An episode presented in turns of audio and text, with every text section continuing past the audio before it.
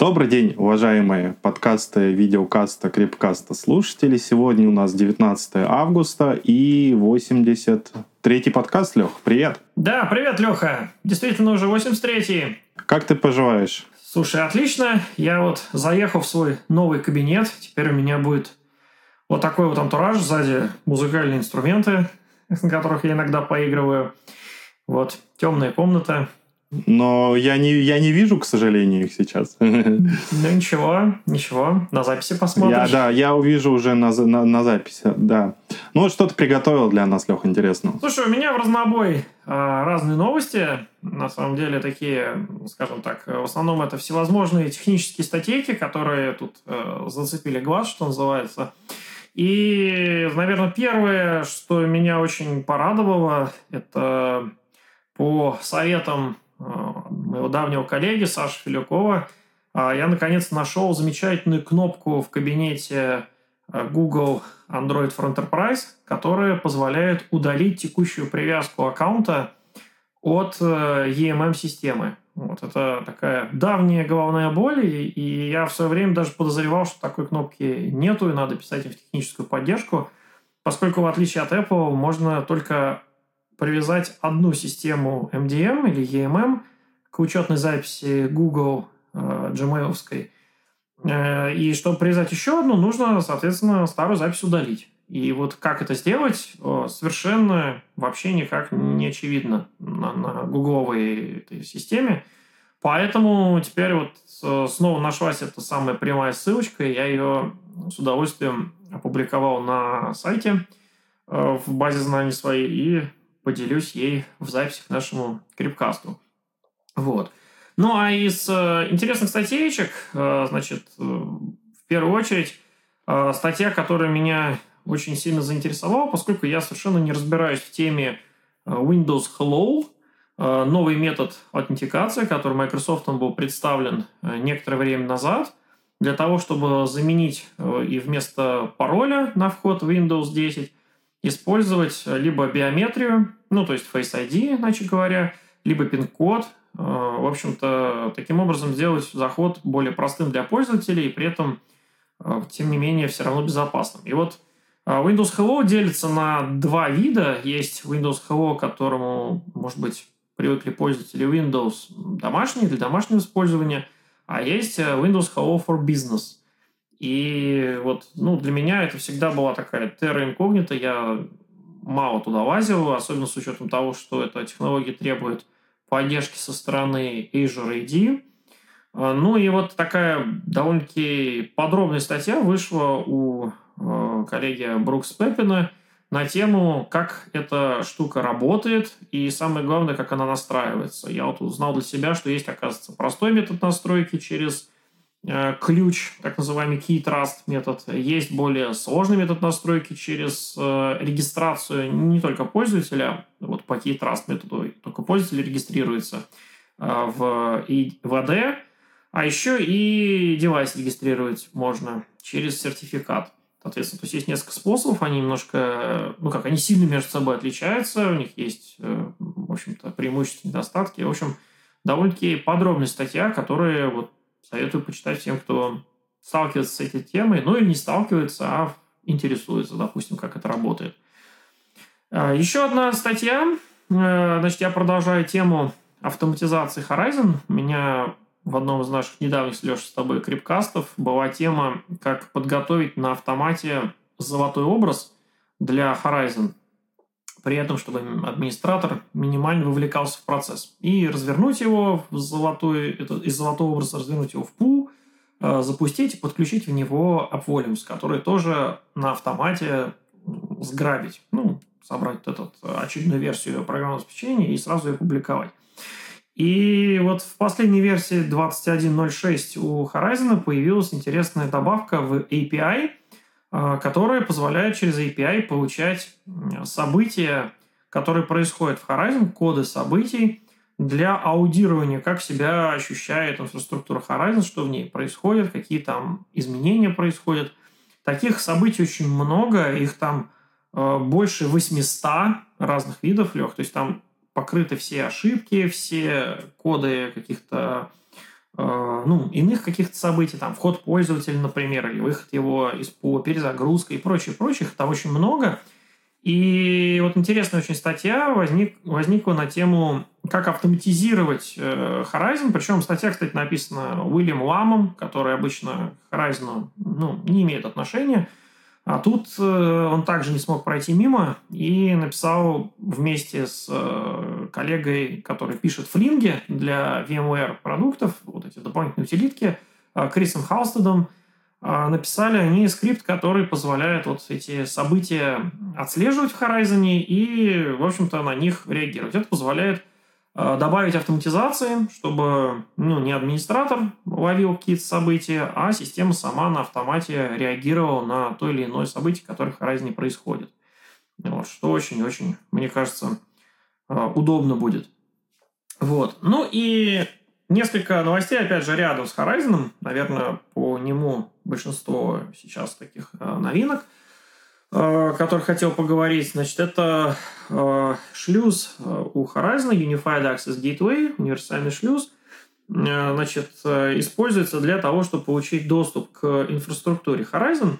И вот у Horizon есть такой интересный режим, когда пользователя мы хотим заставить, чтобы он не ходил на Horizon ферму напрямую на VDI, а чтобы он обязательно прошел через портал Э, Workspace ONE Access через э, единый портал доступа, чтобы он там многофакторно э, аутентицировался, и только после этого он на Horizon смог пройти. И для этого есть специальный режим Workspace ONE Access Mode, или Workspace ONE Mode, так называемый, который, ну, в случае, если пользователь идет на Horizon напрямки, это настройка на Horizon, которая его перенаправляет на портал Access. И вот здесь интересный такой момент, о котором я даже и не задумывался ранее, а, который заключается в том, что когда мы портал настраиваем Workspace ONE Access, то мы должны его интегрировать с определенными брокерами, connection-серверами в Horizon, а, и вот он передает на них пользователя. И вот эти вот connection-серверы, в случае, когда у нас пользователь приходит из внутренней сети, и когда он приходит из внешней сети, они могут быть совершенно разные. И получается, что мы привязали к каким-то брокерам портал, э, который на них передает, и при этом у нас эти вот эти брокеры, они исключительно внешние, допустим, для внешних пользователей. А хочется, чтобы у нас э, пользователи и внутренние, и внешние ходили через э, вот единое окно, по факту, чтобы не надо было придумывать отдельный набор брокеров для внутренних пользователей и для внешних, то есть разделять как-то. И для этого появилась такая интересная возможность. Э, я, правда, не очень понял, почему это завернули именно на поддержку Java Web токенов, но, тем не менее, вот э, дополнительный такой слой абстракции при аутентификации пользователя, что пользователь, когда заходит на э, портал, он передает его не через SAML токен, как это обычно происходит, а передает его через Java Web токен в данном случае. То есть использует более современную уже технологию для сквозной аутентификации. И вот благодаря особенностям JWT а, есть возможность передавать пользователя на разные брокер-соединения, о чем, собственно, довольно-таки подробная статья. И, в общем-то, рекомендую почитать ее всем тем, кто интересуется темой многофакторной аутентификации, ее организации, разделения между разными точками подключения и так далее. Ну и последней новостью э, будет опять же тема автоматизации. Еще один кусочек автоматизации Horizon и, и не только, поскольку Unified Access Gateway шлюз, он является кусочком и VDI инфраструктуры, и MDM инфраструктуры. Вот. Э, ну, с ним связаны, скажем так, несколько задач, да, я хотел сказать, с ним связана большая головная боль при его настройке, потому что всегда нужно правильно прорубить э, сетевой доступ, когда его настраиваешь.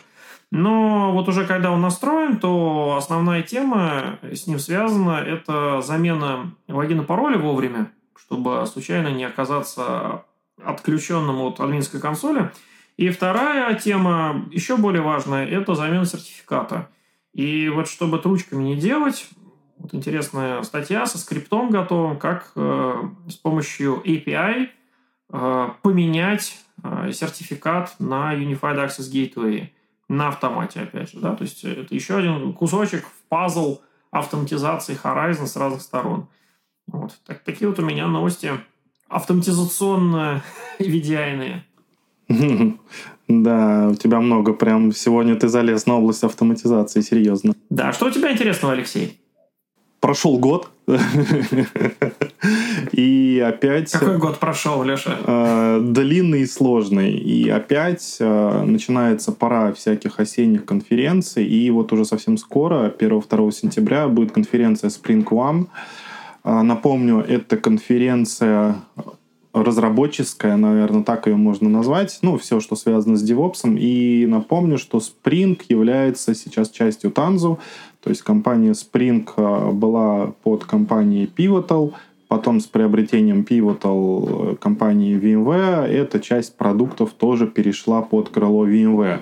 И это аналог других больших таких индустриальных конференций. Все, что вот связано с разработкой именно Java разработкой, это, наверное, одна из крупнейших конференций, которая называется Spring One, а, посвященная разным а, продуктам, решениям, областям деятельности и разработчика, и инновациям с точки зрения того, что появилось в разработке за это время и так далее. Ну, не буду там про все рассказывать. Кому интересна эта тема и кто связан с разработкой, могут зайти на сайт springone.io. А, мне показалось интересно, что в этом году будут, а, ну, как и всегда, в общем-то, но в этом году подобрались спикеры, то есть рассказчики а, из индустриальных компаний, там и из Hyundai AutoEver будет компания, человек из Google будет, а, множество, естественно, разработчиков и топовых инженеров, ну, то есть все те люди, которые используют решение Spring, они двигают эту область вперед, связаны с ней, даже разрабатывают, ну, то есть э, все крутится, вот то, что вокруг разработки. Интересно, что также и люди, которые занимаются инфраструктурной частью, там будут рассказывать, а, и в том числе вот я просто вот смотрю сейчас на список а, рассказчиков, там будут и люди из университетов, профессора и так далее, то есть люди, которые учат, э, собственно, подрастающее поколение современным технологиям и новым тенденциям, что тоже здорово. А с... Дальше я перейду, Лег, к теме, опять же, автоматизации, теме, которую ты поднял. И а, тоже, опять же, прошел год, вышел ежегодный отчет от компании IDC, доля а, мирового рынка программного обеспечения, автоматизации IT и управления, управления конфигурациями. А, основной посыл этого отчета в том, что несмотря на а, спад из-за пандемии вообще, в принципе, в области IT некоторый такой спад, и именно область управления, рост именно вот этой части автоматизации и управления программным обеспечением, он растет достаточно сильно.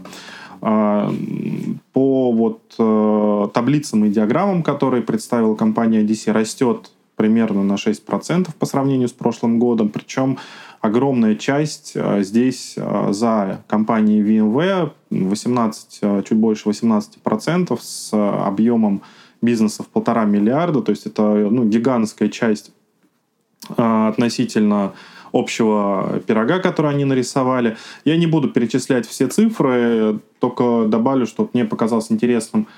Каждый год э, растет все сильнее и сильнее, и компания VMware здесь показывает вот, э, именно в этой области рост э, ежегодный. Э, ну, в отчете приводятся, начиная с 2018 года данные. А, ну, если ты помнишь, Лех, мы тоже с тобой раньше делали обзоры, он всегда, эта область а, у VMware росла, и вот по сравнению с прошлым годом выросла почти на 5%, а по сравнению, соответственно, с 2018 годом там гораздо больше, там, процентов на 15 рост этой области. И что интересно, что Естественно, Америка занимает большую часть как бы, ну, вернее, вкладывает большую часть денег в эту область, но а, регион ЕМЕ, то есть Европа, в которой, к которой Россия тоже относится, составляет порядка 20%, то есть и здесь тоже виден значительный рост. Это говорит о том, что заказчики тоже, в том числе VMware, доверяют, доверяют автоматизировать, идут по пути автоматизации, И несмотря на то, что, как всегда, Америка впереди планеты всей с точки зрения каких-то инноваций таких вот решений, Европа уже занимает фактически треть от э, американского рынка. Ну и хочется верить, что мы туда тоже э, вносим достаточно большой вклад. И российский регион, э, русскоговорящий регион тоже является той частью, которая переходит на рельсы автоматизации, то есть от ручного введения, можно сказать, дел каких-то с точки зрения IT-инфраструктуры и так далее, переходит больше к автоматизированным вещам. А следующая вещь, про которую я хотел сказать и на что я обратил внимание, это тоже то, что э, является, наверное, ну, пандемия, наверное, явилась двигателем э, этой темы. Такое понятие, как DEEM. Э, и в блоге VMware on VMware выпустили запись по поводу, ну, выбили, выпустили блогопост по поводу важности этой темы. DEM — это на самом деле Digital Employee Experience Management, то есть управление э, тем, как цифровые, можно сказать, как это перевести, Лех, правильно-то, сотрудники, которые... Цифровым опытом. А, ну, да, сотрудники, которые используют цифровые технологии, ну, то есть IT-технологии в своей ежедневной работе, как а, управлять их а, опытом их работы, ну, то есть, чтобы они себя чувствовали фактически хорошо. И поднимаются как раз вот темы, что есть много таких вот э, точек соприкосновения IT и сотрудника, и в том числе про Shadow IT сказано, э, как сделать, короче говоря, жизнь более хорошей для вот цифровых сотрудников. Тоже здесь не буду а, раскрывать, э, ну и описывать полностью, пересказывать статью, кому интересно, почитает, ну, затрагиваются вот важные вещи, как э, оценивать работу команды, как э, сделать так, чтобы команда была довольна с точки зрения там, поддержки своих сотрудников. То есть, ну, не секрет, да, вот у нас на портале у VMware я даже не знаю уже сколько там десятков, а то и сотен сервисов различных, и разные сотрудники пользуются разными сервисами, а если что-то ломается, нужна служба поддержки, естественно, да, и нужно, чтобы реакция на службу поддержки была, во-первых, быстрой и хорошей, иначе останавливается бизнес-процесс, и чтобы проблема решалась а, ну, корректно, быстро, правильно и так далее. То есть как вот этим всем управлять и что происходит вот в период пандемии, об этом всем рассказывается блогопост. А, ну, естественно, как это eat your own dog food, то есть съешь свою собачью еду, а, на примере компании VMware как достаточно крупной компании, у которой тоже все эти подходы а, используются. Следующая новость связана будет с а, уже более такими технологическими вещами и анонсировали ранний доступ заказчиков к проекту Monterey. Проект Monterey, напомню, это возможность запихивать гипервизор в какие-то периферийные девайсы.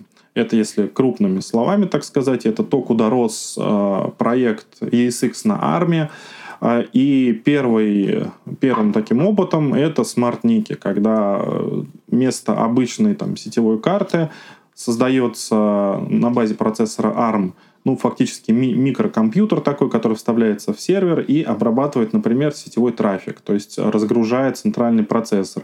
Туда можно перенести задачи, там, допустим, по шифрованию, по флоудингу какому-то сетевого трафика, по там, оптимизации сетевого трафика, микросегментации. То есть вот это все, что, чем сейчас занимается центральный процессор – с точки зрения работы э, и обработки данных, то ну, существующей скорости, мощности, там, э, количество трафика передаваемого настолько огромное, что ну и не только сетевого трафика, вообще, в принципе, сейчас с центрального процессора стараются какие-то вот такие узкоспециализированные задачи забрать э, и вынести на, вот, на на edge, можно сказать, да, на периферию какую-то, в частности, вот вытащить из центрального процессора обработку трафика, перенести на смартники.